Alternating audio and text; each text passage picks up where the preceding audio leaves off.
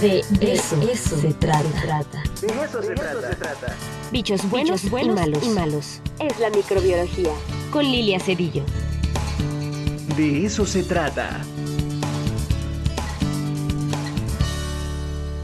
Ocho horas con 39 minutos. Doctora Lilia Cedillo, ¿cómo está? Muy buenos días. Muy bien, Ricardo, con mucho gusto porque ya es viernes. Ya es viernes, el cuerpo lo sabe. El cuerpo lo pide. Aquí ya todos traemos cara de viernes. Sí, sí, sí. sí, sí, sí, la verdad sí, se nos nota cuando es viernes. Y pues contentísima de estar con ustedes, de, de compartir un viernes más eh, las, las nuevas que hay, eh, lo que está pasando. De verdad, muy, muy contenta. Sí, efectivamente. Y creo que esta semana importantísima, doctora, en el contexto de eh, las etapas de vacunación. Ya, por fin, las niñas y los niños están teniendo esa oportunidad. Y es un momento especial, doctora.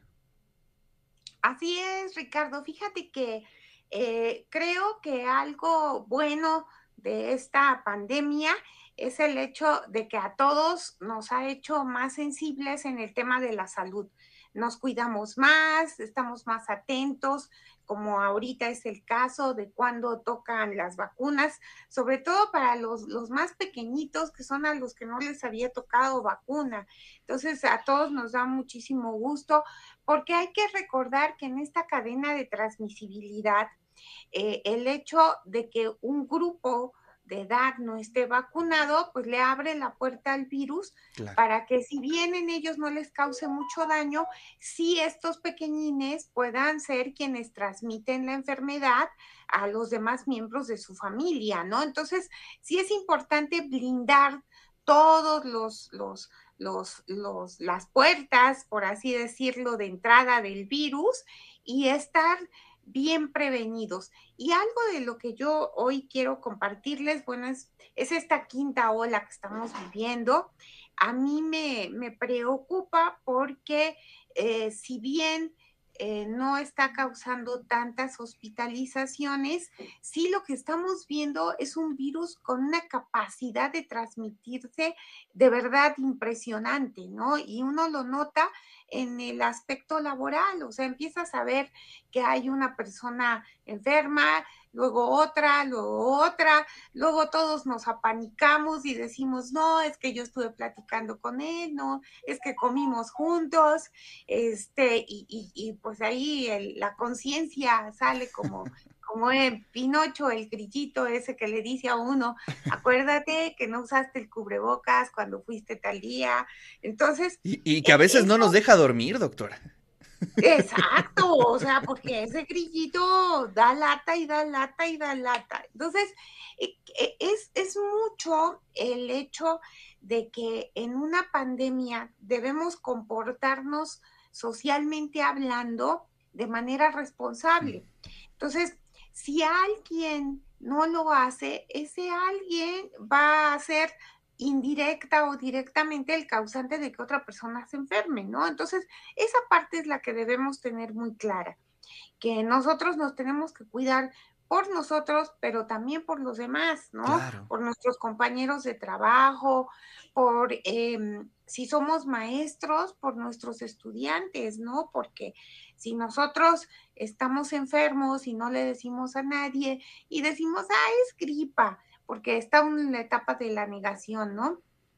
Es gripa y va uno a trabajar, pues está uno transmitiendo el virus a otras personas. Entonces, sí es importantísimo que ahorita que estamos en plena quinta ola, no bajemos la guardia, porque lo que estamos viviendo no es otra cosa sino la consecuencia de que de repente dijimos como, como que hay que decretar que el virus ya se fue, ¿no? Este, hay, mucha gente que, que, es de ese tipo de pensamiento y dice, si yo decreto tal cosa no va a ser, pues el pobre virus no entiende de los decretos.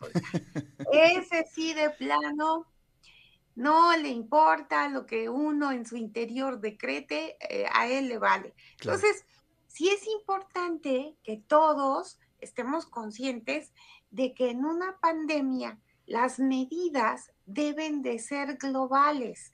O sea, y, ya no nos vayamos tan lejos, vayamos a nuestra localidad, a nuestro estado, a nuestro país.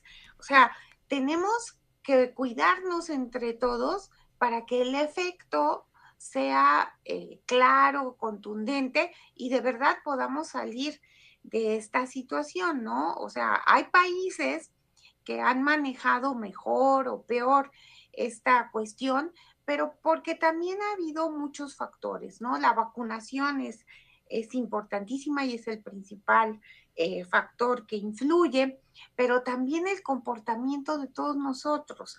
Y, los mexicanos somos muchos de que, de que pues, somos la raza de acero, de hierro, de lo que, sea. Aguantamos todo, ¿no? Exacto, si aguantamos los tacos, pues ¿qué no aguantaremos, no? Entonces, nos sentimos superhéroes, ¿no? Y poderosos. Y entonces es, ese sentimiento nos lleva a ser poco cuidadosos. Entonces, sí es importantísimo ahorita que ya vamos a salir de vacaciones, que la gente se cuide. O sea, eh, el, ahorita ya se quitaron los semáforos, pero cuando estaba el semáforo, la gente decía, si estamos en verde, ¿para qué nos cuidamos? O sea, pues en verde no significa que el virus haya desaparecido, significa que el número de casos es mucho menor. Pero es lo que siempre hemos repetido, mientras haya un enfermo, así empezó todo, con un enfermo que después diseminó el virus a todos los demás. Entonces, pues no nos queda más que cuidarnos a todos, eh, ser muy responsables. Eh, ahorita eh, está la época en la que queremos convivir y nos queremos ir de vacaciones y a veces medio nos cuidamos de la gente extraña pero con la familia bajamos la guardia. Y ahí es donde está el tema, ¿no, doctora? Es decir, ahí es donde se dan los contagios. Exacto, ahí con la familia es donde bajamos la guardia y es donde nos podemos contagiar más fácilmente. Entonces, eh, evitemos en lo más posible las reuniones, eh, tratemos de, comportarnos bien en estas semanitas, pues para salir más rápido, ¿no? Pero sí, de verdad, em, ya ayer el, porcentaje de positividad que teníamos en sospechosos era del 85%, que es muy, muy alto. Altísimo. Altísimo, o sea, ya significa que de cada 100 que sospechan que pueden tener el virus o por síntomas o porque estuvieron en contacto con un positivo, ya 85 están positivos. Es muy alto. ¿Y ese, ese será ya el pico, doctora? Pues es que no, no debemos confiarnos. Mira, yo que estuve tan de cerca en los, las olas pasadas, em, yo siempre decía, no, pues yo creo que ya hasta aquí llegó, ¿no? O sea, 85%. Y sí, es cierto. Y, y, pues no hubo. Y subía, y subía, y subía. Entonces yo decía, pues que este no conoce límites, este virus. Entonces, este, pues no sabemos, ¿no? Igual y, sube un poquito más. Entonces, de nosotros depende que esto se controle más rápidamente. Así es. Pues sí, creo que ese es el llamado. Ya estamos, ya estamos viendo en el horizonte las vacaciones, ¿no? Todo el mundo ahí ya preparándose para este, estas vacaciones de verano. Y sí, efectivamente, pues el llamado es a que eh, tengamos esa responsabilidad Quizá habrá muchos que digan, no, pues a mí pues me va a dar una gripa, pero siempre hay que pensar en los otros, ¿no? En las personas de la tercera edad, las personas que a lo mejor tienen alguna enfermedad eh, y pues ellos sí la van a pasar muy mal.